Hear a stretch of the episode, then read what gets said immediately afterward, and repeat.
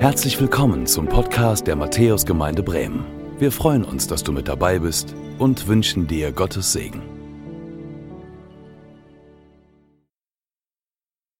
Hey, so stark, nicht nur, dass ihr unter uns gewesen seid, sondern dass ihr mitgebetet habt, sogar laut Dinge ausgesprochen habt, die Jesus für euch ist. Und ähm, das ist so wunderbar. Und ähm, ich freue mich, dass ich heute zu euch predigen darf, ähm, zu einem Thema, was, ähm, wo der Titel mir eigentlich geschenkt worden ist. Ich so ein Bild hatte von einem Sprung ins kalte Wasser.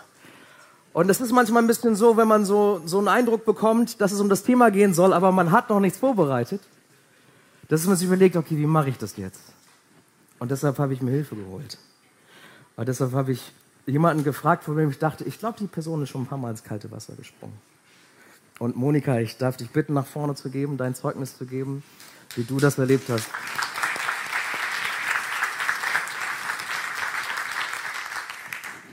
Ich bin sonst jemand, der lieber gern frei spricht, aber wegen der Zeit und wegen dem Thema habe ich das heute zusammengefasst und lese es vor. Ich hoffe, ihr entschuldigt das. Spring ins kalte Wasser, so heißt das Predigtthema heute. Als Philipp mich fragte, ob ich zu dem Thema etwas sagen könnte, fielen mir viele Sprünge ein. Heute aber möchte ich euch, möchte ich euch von einem meiner jüngsten Sprünge, meinem Sprung ins kalte Wasser erzählen. Es war im Jahr 2017. Da flog ich nach Deutschland, um den 90. Geburtstag meiner Mutter zu feiern. Ich kam von Japan. Da es kurz vor Weihnachten war, blieb ich über die Feiertage. Mein Rückflug war auf den 6. Januar geplant. Was einige Stunden vor dem Abflug auf mich zukam, war ein Sprung ins kalte Wasser. Doch nun der Reihe nach. Der Koffer war gepackt. Ich freute mich auf den Rückflug und auf meinen Missionsdienst. Doch am 5. Januar, einen Tag vor dem Abflug, fühlte sich meine Mutter nach dem Mittagessen plötzlich nicht gut. Ich dachte mir nichts dabei und beruhigte mich mit dem Gedanken, vielleicht hat sie nur etwas zu viel gegessen. Obwohl ihr Unwohlsein dann länger anhielt, war für mich völlig klar, dass ich meine Rückreise nach Japan auf jeden Fall antreten werde. Es lief ja alles gerade so gut. Endlich hatte ich eine tolle Gemeinde.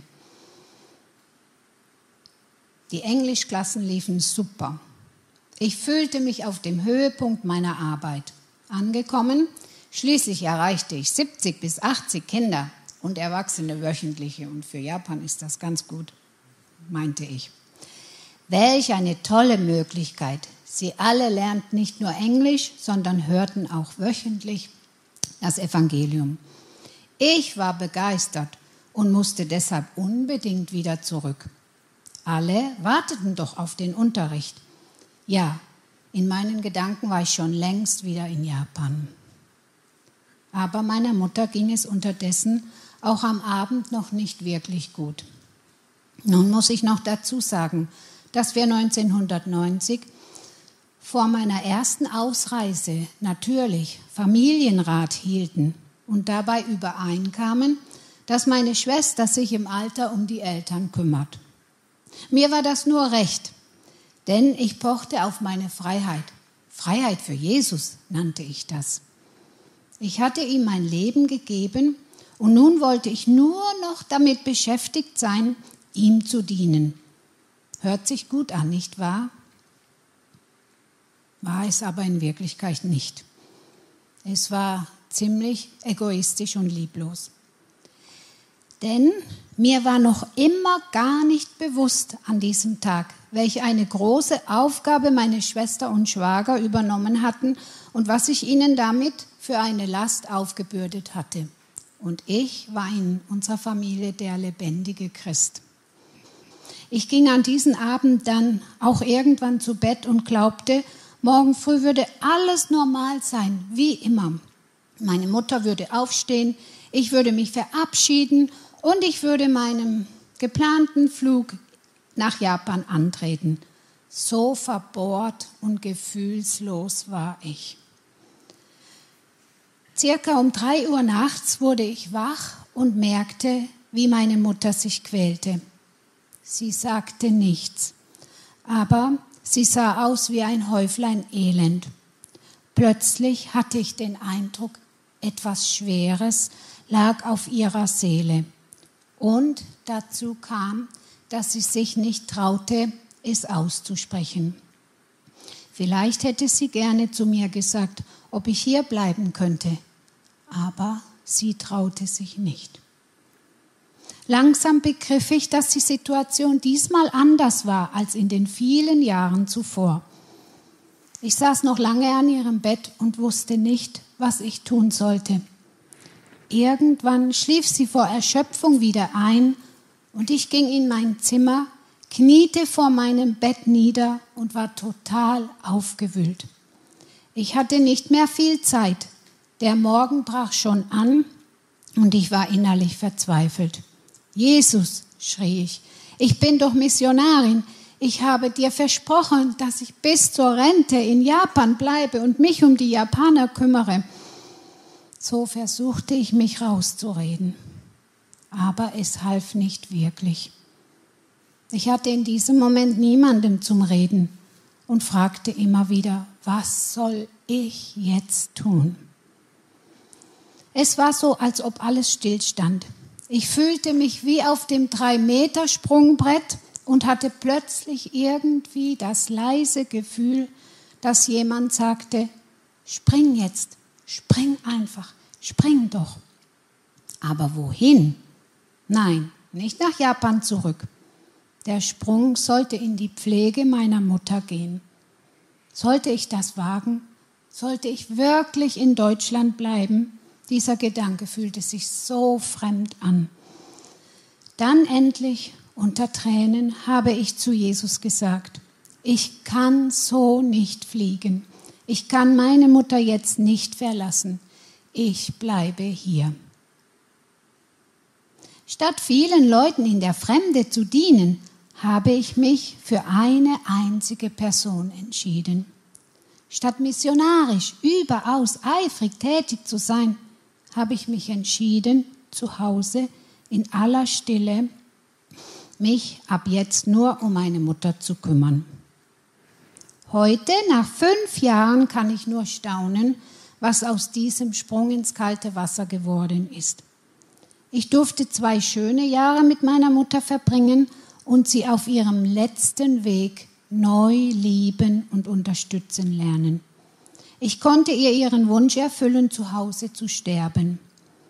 Ich bin davon überzeugt, dass Jesus durch mein Verhalten, wohlgemerkt, nicht durch meine Predigt als Theologin, nur durch mein Verhalten ihr Herz auf ihren letzten Metern doch noch verändert hat und sie mit Gottes Hilfe auf ihrem Lebensweg vorbereitet wurde. Das war mir ein großer Trost.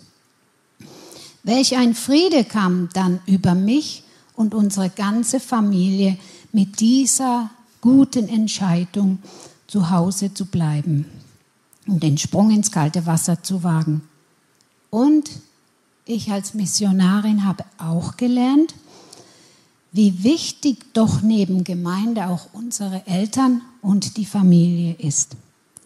Und ihr als Matthäusgemeinde und meine Beter und Spender, und ich habe sehr viele aus der, dieser Gemeinde, habt mich bei dieser Entscheidung immer unterstützt, wofür ich euch allen sehr dankbar bin. Es gäbe noch viel zu erzählen über die Folgen, aber das würde den Rahmen hier sprengen.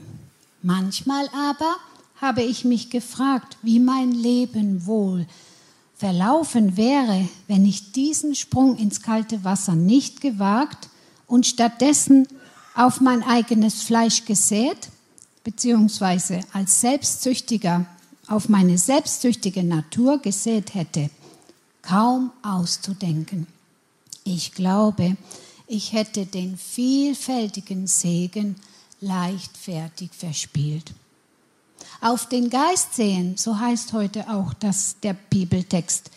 Das heißt nun für mich, im Glauben und im völligen Gehorsam an Jesus Christus mein Reden, mein Denken und mein Tun immer wieder neu unter seine Leitung zu stellen, auch wenn es bedeutet, ins kalte Wasser zu springen. Gott sei Dank bin ich gesprungen.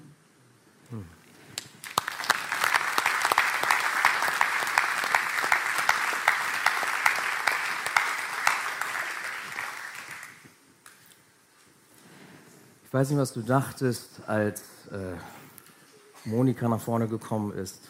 Jemand, wo du vor 33 Jahren ausgesandt wurdest nach Japan. Vielleicht habt ihr gedacht, jetzt kommt eine Geschichte, ein Sprung ins kalte Wasser von so einer Glaubensheldin. Aber, glaub, aber Sprünge können auch ganz anders aussehen. Sprünge ins kalte Wasser, Glaubensschritte können auch ganz anders aussehen. Und bevor wir uns diesem Text zuwenden für den heutigen Tag, möchte ich mit uns beten. Herr, und so danken wir dir dafür, dass du derjenige bist, der uns Glauben schenkt, der uns alles schenkt, was wir benötigen, um dir nachzufolgen, um auch so einen Gehorsamschritt ins kalte Wasser zu tun, reinzuspringen. Und so bitten wir dich jetzt, dass du sprichst, dass du uns ähm, unser Herz öffnest, unsere Ohren öffnest, uns verständlich machst für das, was du sagen möchtest in deinem Wort, wie wir springen sollen. Und du siehst jeden einzelnen von uns, wo wir stehen. Vielleicht hat der eine oder andere auf dem Weg hier in den Gottesdienst schon den ersten Sprung ins kalte Wasser gemacht und ist zum ersten Mal hier. Du siehst uns aber auch, wenn wir schon lange mit dir unterwegs sind. Und so bitten wir dich, dass du heute uns herausforderst und dass du uns Mut machst zu springen, so wie du es möchtest. In Jesu Namen. Amen.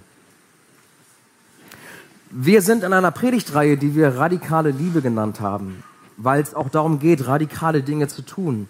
Weil die Liebe Gottes radikal ist, indem dass Jesus gekommen ist für dich, für mich, ans Kreuz gegangen ist. Das war ein radikaler Schritt dass so ein großer Gott sich so klein macht, Mensch wird. Und, diese, und das, was ihn motiviert hat, ist diese radikale Liebe, diese Liebe, die uns nachgeht. Und darüber wollen wir auch diese Woche nachdenken und über diesen Predigtext.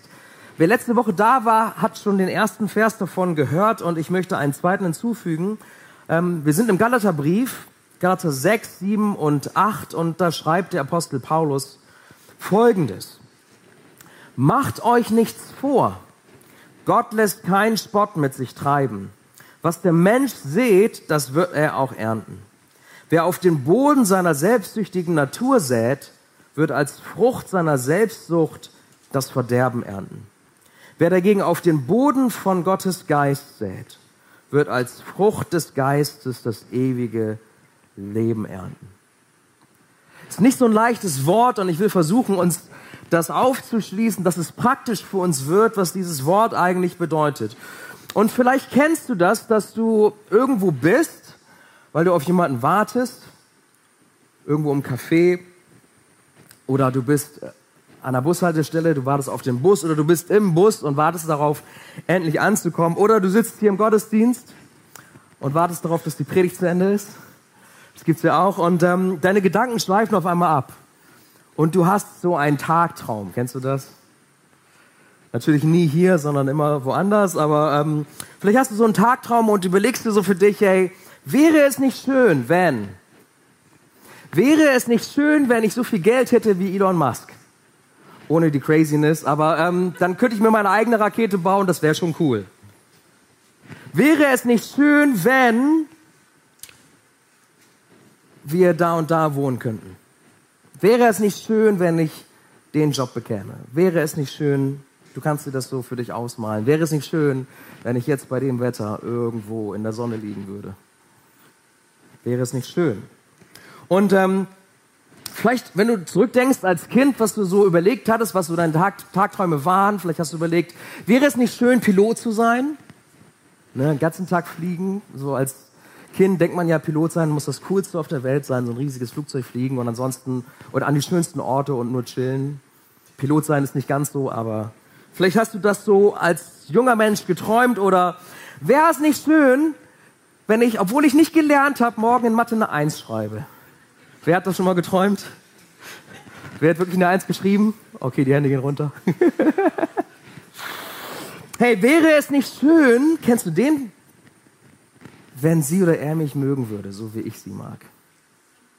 Ich hatte mal so einen Traum und ich kann mich daran erinnern, ich bin zur fünften Klasse, ähm, habe ich die Schule gewechselt, bin auf die FEB gekommen, die Freie Evangelische Bekenntnisschule. Und ähm, mein Klassenlehrer, mein erster sitzt da, Joachim Hoffmann. Jo, genau. Ähm, früher hatte ich Angst vor dir, jetzt geht's, jetzt kommen wir klar. Ähm, aber äh, ich kam da so hin, ich hatte vor allem auch Angst. Ähm, er ist voll lieb, aber ähm, neue Schule, kennst niemanden. Und ich komme rein in die Klasse und dann sitzt sie da. Christina hieß sie. Und ähm, ich habe in den nächsten drei Jahren häufiger mal aus dem Klassenfenster geguckt ähm, und nicht aufgepasst, ne, Joachim, ähm, und mir vorgestellt, wie es wäre, oh, Christina und ich kommen zusammen, wir heiraten und so weiter und so fort. Ne? Habe ich mir so ausgemalt. Aber in der Realität wurden wir Freunde, aber das war's. Und ich habe weiter so vor mich hingeträumt und meine Schwester, also ich war 13, sie war 10, hat irgendwann gesagt, ey, es reicht der Typ kommt nicht in die Puschen. Ne?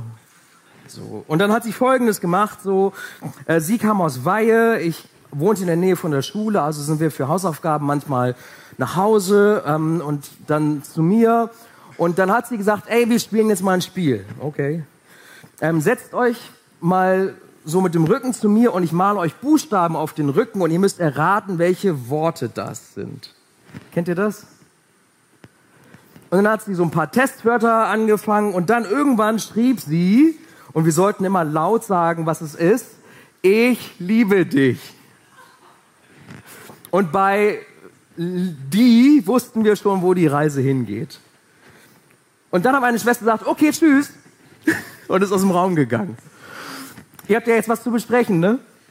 Hatten wir auch. Ähm, und ähm, Einige wissen, dass meine Frau Christine heißt und nicht Christina. Und so wisst ihr, dass die Antwort auf die Frage, liebst du mich auch? Nein lautete. Kein Oh? Oh, genau. Ey, ich war 12, 13, ja, für mich drei Jahre lang gezittert und so und dann kam das.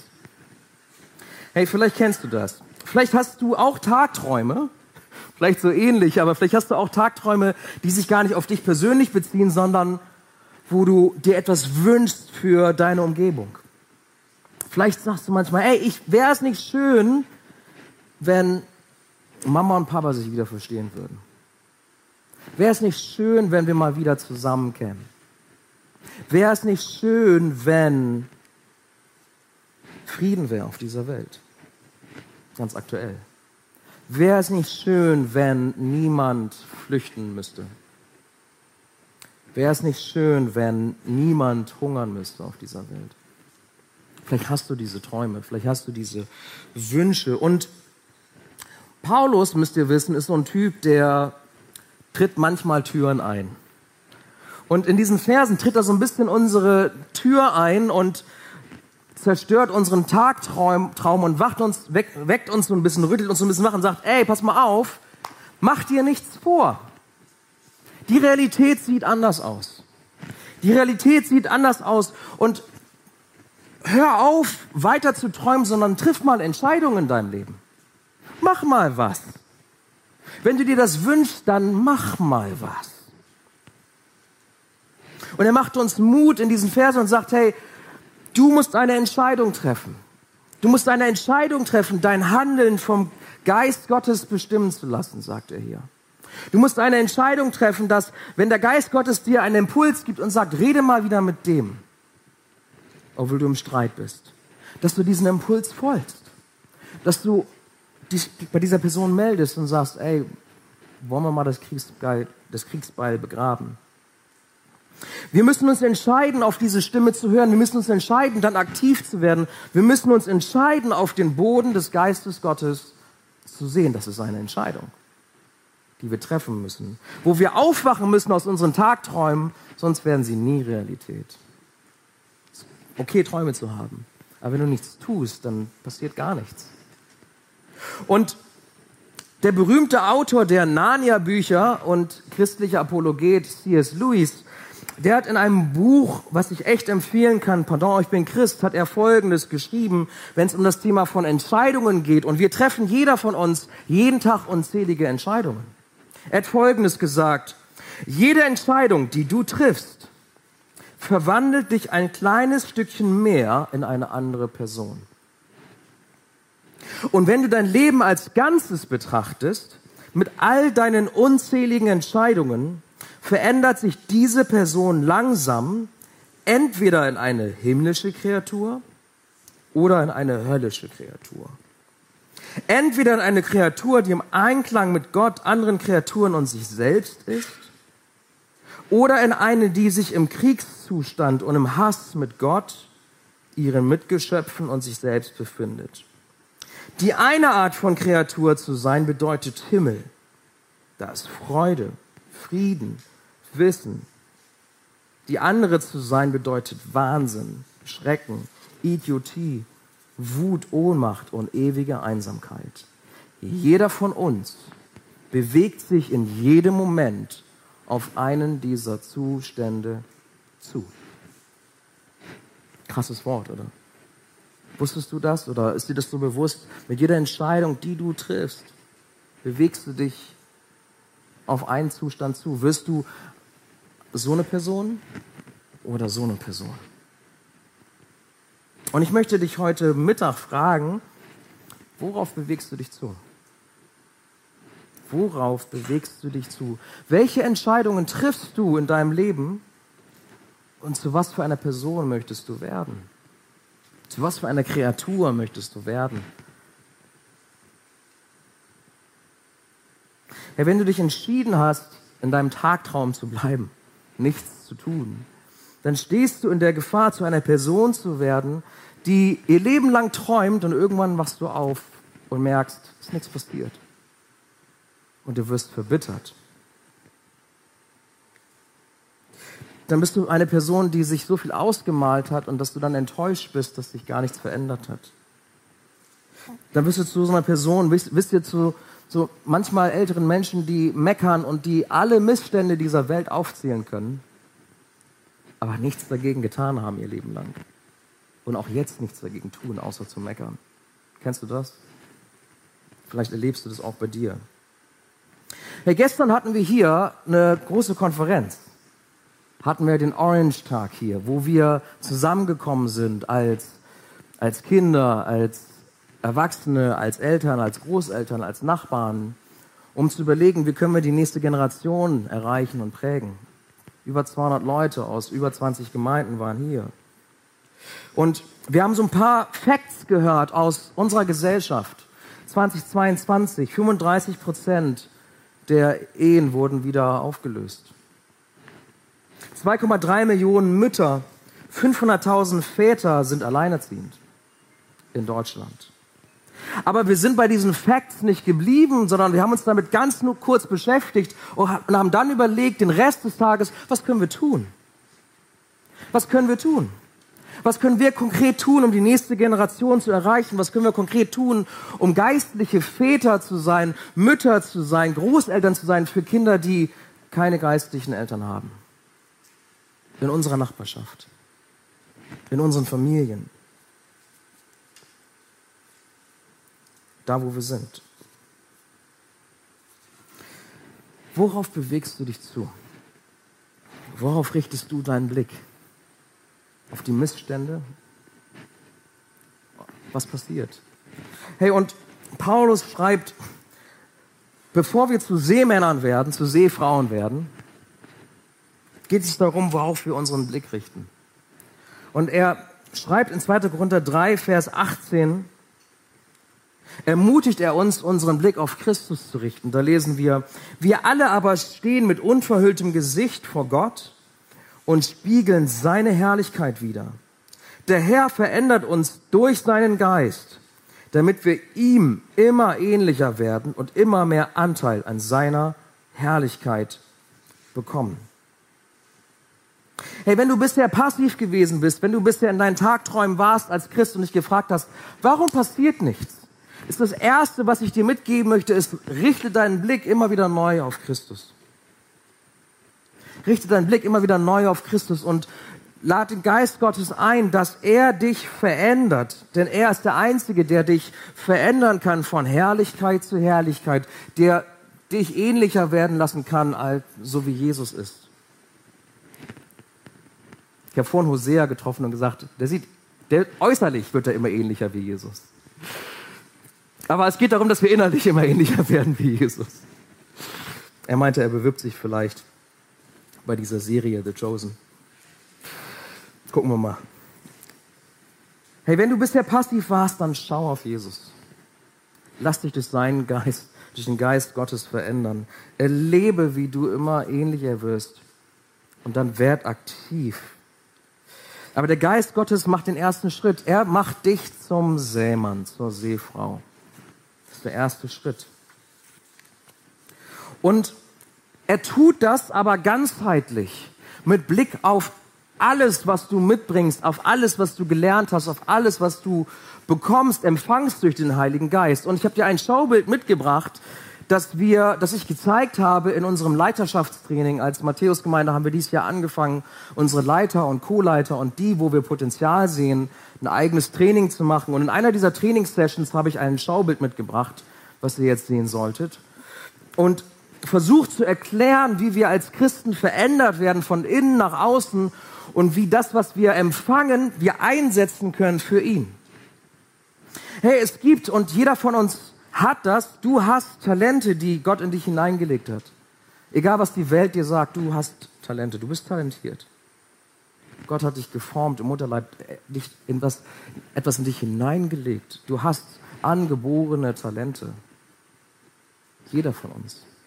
Wenn du denkst, du kannst nichts, dann ist das eine Lüge.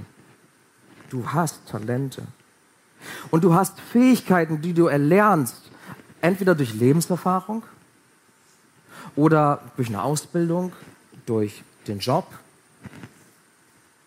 Du sammelst Erfahrungen und du bildest Fähigkeiten aus, die du hast. Jeder von euch hat bestimmte Fähigkeiten gelernt. Wir lernen im Miteinander. Auch hier in der Gemeinde lernen wir dazu. Und das Dritte ist, wenn du dein Vertrauen in Jesus gesetzt hast, dann teilt der Heilige Geist dir Gaben zu, Charismen zu, besondere Gaben. Wenn du Christ bist und dann, dann, ist, dann ist das so. Wenn du nicht um deine Gaben weißt, dann helfen wir dir mit Gnadentests. Bei tiefer gehen ist das der dritte Schritt, seine Gnaden zu entdecken, seine Gnadengaben zu entdecken. Aber so hat jeder von euch Talente, Fähigkeiten und Charismen, die der Heilige Geist zuteilt, wenn du dein Leben auf Jesus setzt. Und all das richtet er immer wieder aus auf das Ziel. Jesus ist der Anfang und das Ziel unseres Lebens, aber er hat auch ein Ziel für diese Welt, wo er dich beruft, dass jeder Mensch von Jesus hört, dass niemand verloren geht. Und der Geist Gottes ist derjenige, der uns immer wieder erinnert daran, dass wir unsere Identität nicht in dem haben, was wir tun, sondern dass wir das in Christus haben. Und der Geist Gottes ist derjenige, der uns zeigt, wo unsere Charismen liegen. Und der Geist Gottes ist derjenige, der uns immer wieder ausrichtet auf Jesus und auf den Auftrag, den er uns gibt. Und manchmal habe ich das Gefühl, ohne dir zu nahe treten zu wollen, dass wir viel an diesem Schaubild arbeiten. Dass wir viel investieren in unsere Fähigkeiten, darin unsere Talente zu entdecken, unsere Charismen zu entdecken, dass wir ganz viel in uns investieren. Ich meine, überleg mal, wer von euch war schon auf einer Willow-Konferenz, bei K5, bei dem und dem Training, war so und so lange schon im Hauskreis, hat die und die Bücher sich besorgt und hat sich Sachen angelehnt, äh, an, angelesen. Ey, wir investieren ganz schön viel in unsere Fähigkeiten, Talente und Charismen. Wir lassen uns ausrüsten, ein immer besserer Seemann, Seefrau zu werden. Aber wisst ihr, was wir manchmal vergessen? Zu säen. Zu säen. Das auch zu tun. Und nicht nur darum zu wissen. Und es ist ein bisschen wie beim Schwimmen. dass wir uns als Christen eine Badehose kaufen und dass wir dann anfangen, die uns schon mal so vor, vorbehaltlich umgelegt haben, uns, uns so an den Beckenrand stellen und dann überlegen, ja, einmal kurz den großen Zeh reinhalten und sagen, ja, aber springen, ich brauche noch ein paar Abzeichen. Ne? Und dann legen wir los. Glaubenskurs, Alpha, you name it. Und holen uns ein Abzeichen nach dem nächsten. Und dann fällt uns irgendwie am Schluss noch ein, wenn wir eigentlich schon alles wissen und gemacht haben, ah, warte mal, ich brauche noch eine schnittigere Badehose. Ich bin immer noch nicht ready. Ich bin immer noch nicht bereit, um reinzuspringen. Und Jesus fragt dich und mich, wann springst du endlich rein? Wann springst du endlich rein? Wann wagst du endlich diesen Sprung? Ein Seemann, der nicht seht, ist kein Seemann. Eine Seefrau, die nicht seht, ist keine Seefrau. Und du bist Rettungsschwimmer im Reich Gottes, aber wenn du da nur rumstehst am Beckenrand, dann sieht es einfach nur Panne aus. Spring rein. Spring rein. Worauf wartest du noch? Hey, wir stehen in der Gefahr, dass wir ein Abzeichen sammeln nach dem nächsten und Theoretiker bleiben, anstatt Praktiker zu werden. Und davor werden wir im Jakobusbrief gewarnt, nur Theoretiker zu sein. Da heißt es in Jakobus 2, Vers 16, wenn nun jemand von euch zu ihnen sagt, da geht es um Menschen, die in Not sind, ich wünsche euch alles Gute. Hoffentlich bekommt ihr warme Kleider und könnt euch satt essen. Aber ihr gebt ihnen nicht, was sie zum Leben brauchen. Was nützt ihnen das?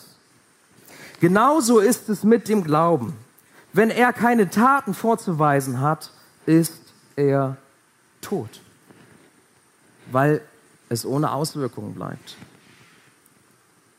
Ja, und ich möchte uns heute ermutigen, dass wir nicht Theoretiker sind, dass wir nicht am Beckenrand stehen und Abzeichen sammeln. Und der eine oder andere war vielleicht mal kurz drin, hat einen Missionseinsatz gemacht und hat sich schon längst einen Drink geholt und sich an die Bar gesetzt.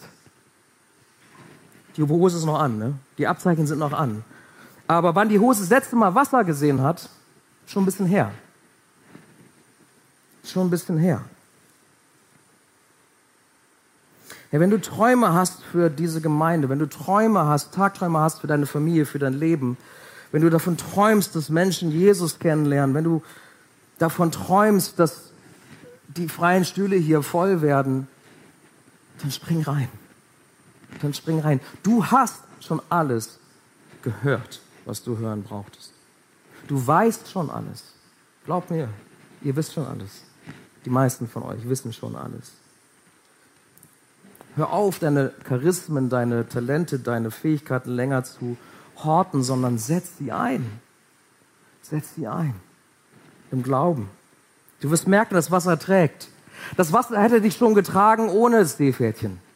Aber jetzt hast du Seepferdchen, Silber, Bronze, Gold. Das Wasser trägt immer noch. Jesus trägt, wenn du springst. Ich frage dich, welche Auswirkungen willst du sehen? Welche Auswirkungen soll dein Glaube haben? Und wenn du diese Auswirkungen, diese Tagträume hast, benennen kannst, dann in deiner Familie die Auswirkungen, in deinen Beziehungen, in deiner Umgebung, dann mach dir nicht länger was vor, sondern spring. Sondern spring. Denn das Wasser das dürfen wir als Christen wissen, wenn wir in die Bibel schauen. Das Wasser wird nur kälter. Wenn du denkst, ich komme noch mal später wieder, dann ist das Wasser vielleicht wärmer. Das Wasser wird immer kälter, sagt die Bibel. Und das ist eine Entscheidung, die wir jeden Tag neu treffen müssen. Wisst ihr, wir hatten gestern einen langen Tag hier. Ich habe heute Morgen überlegt, ich bleibe einfach liegen. Ich bin müde, ich bin krank, ich bleibe einfach liegen. Habe das schon letzte Woche überlegt, ob ich mir das, ob ich nicht sage, ey, kann jemand anders für mich predigen heute? Aber ich habe mich entschieden, dass ich doch hier predige. Und dann hat mir Gott dieses Bild geschenkt und ich hatte sonst nichts. Und die Predigt schrieb sich wie von selbst. Weil ich mich entschieden habe zu sagen, doch, ich will dir gehorchen. Doch, ich will rausgehen. Doch, ich möchte was sagen. Ich möchte das sagen, was du mir aufträgst. Ich habe lange überlegt, ob ich, ob meine Frau und ich haben lange überlegt, ob wir versuchen, Kinder zu bekommen.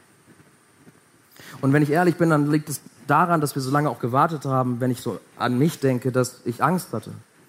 Klappt das überhaupt? Wird das Kind gesund?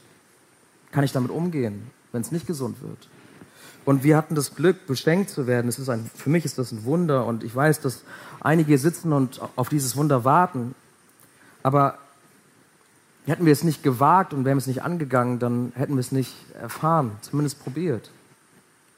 Und ich kann jetzt besser nachempfinden ein Stück weit, was die Vaterliebe Gottes bedeutet, weil ich diese Gefühle für meinen Sohn habe und mir denke, okay, wenn das ist, wenn das die Gefühle sind, Herr, die du hast, Gott der Vater, die du hast für deinen Sohn Jesus, dann kann ich das ein bisschen nachempfinden jetzt.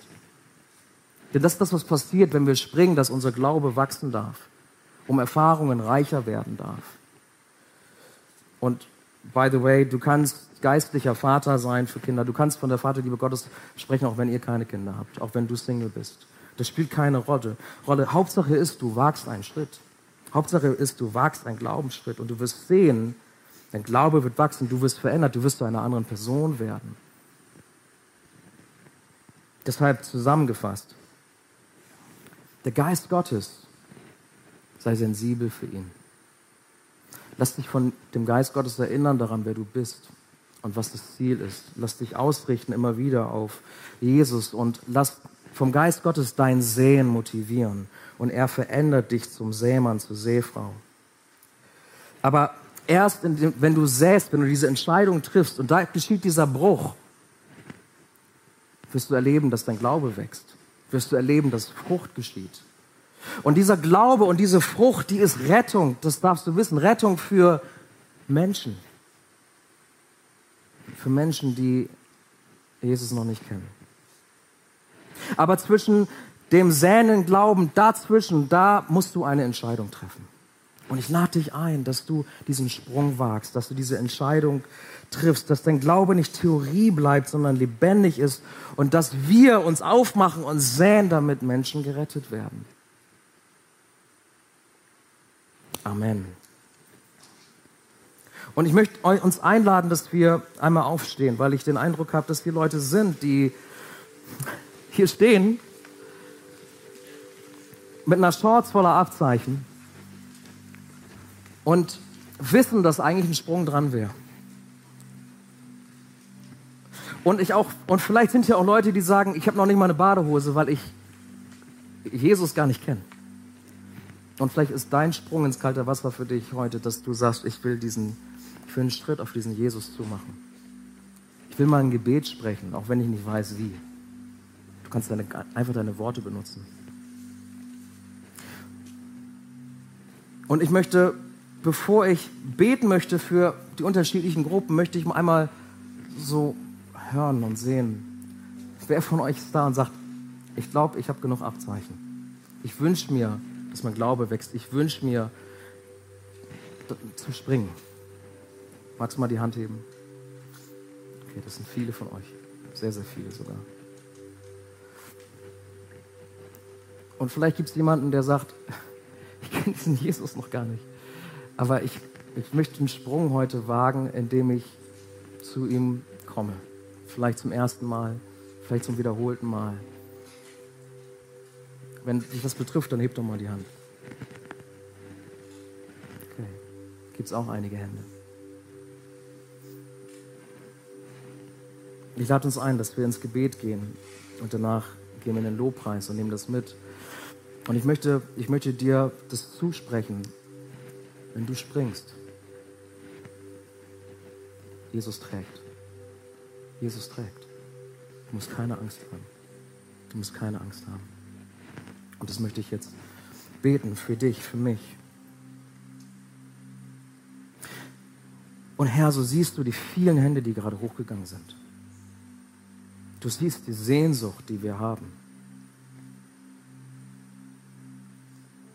Im Glauben einen Schritt zu wagen und nicht enttäuscht zu werden. Du siehst die, die so viel wissen über dich, theoretisch, aber dich erfahren wollen, praktisch. Komm du, schenke Mut schenke Mut zu springen.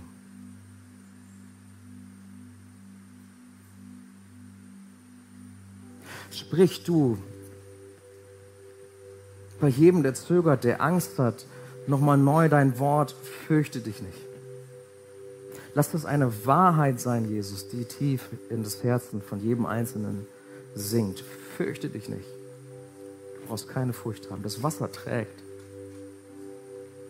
In welches Wasser du auch immer springen sollst. Und für die, die sagen, ich möchte mich neu oder zum ersten Mal die Händen die, zu dir wenden, Jesus. Er steht da mit offenen Armen. Egal, was du getan hast. Egal, wie wenig er dich interessiert hat bisher in deinem Leben. Du darfst in seine offenen Arme rennen. Sie bleiben offen, egal, was du getan hast. Und er ruft dich, komm. Komm zu mir. Und du darfst wissen, wenn du in dieses Wasser springst, dann alles, was du erfahren wirst, ist eine Liebe, die wir nicht ergründen können. Eine Gnade, die unendlich ist, die, die nicht erschöpflich ist. Er empfängt dich mit offenen Armen.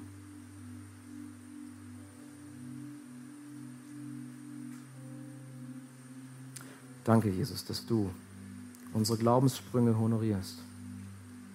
Danke, dass jeder Sprung uns verändert, wir ähnlicher werden dürfen, so wie du bist.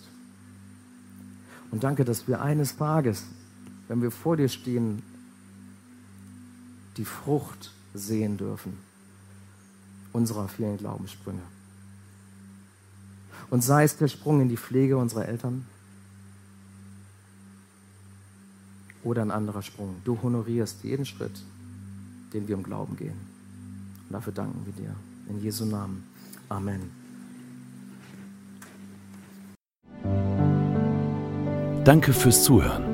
Wir hoffen, dass du heute inspiriert und ermutigt wurdest durch Gottes lebendiges Wort. Unser Gebet ist, dass es viel Frucht bringt. Weitere Infos findest du unter www.matthäus.net.